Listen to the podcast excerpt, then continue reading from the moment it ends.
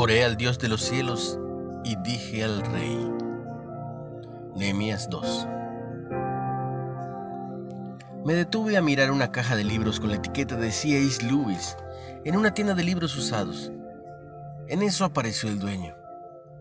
Mientras hablábamos de los títulos disponibles, me pregunté si le interesaría la fe, la fe que inspiró gran parte de la obra de Lewis. Oré en silencio pidiendo guía. Entonces, me acordé de una biografía y empezamos a hablar sobre cómo el carácter de C.S. Lewis señalaba a Dios.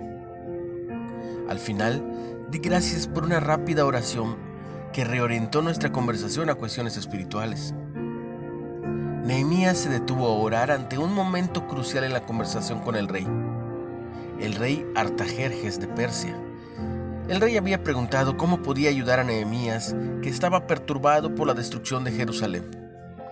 Nehemías era siervo del rey y como tal no podía pedir ningún favor, pero necesitaba uno bien grande. Entonces oró al Dios de los cielos antes de pedirle dejar su trabajo para poder restaurar la ciudad. El rey aceptó y ayudó a Nehemías con los preparativos y materiales para el proyecto.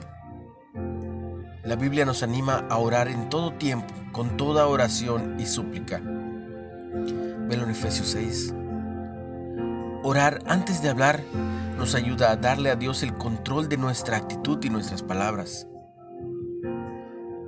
Piénsalo. Orar antes de hablar.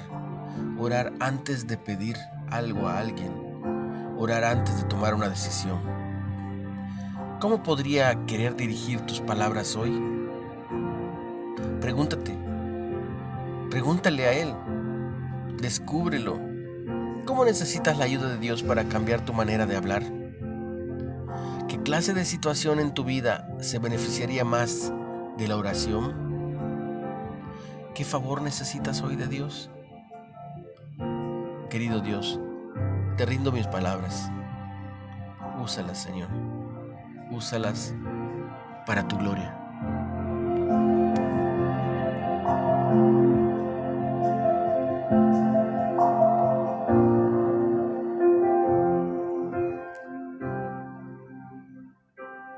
Comparte este mensaje y úsalo.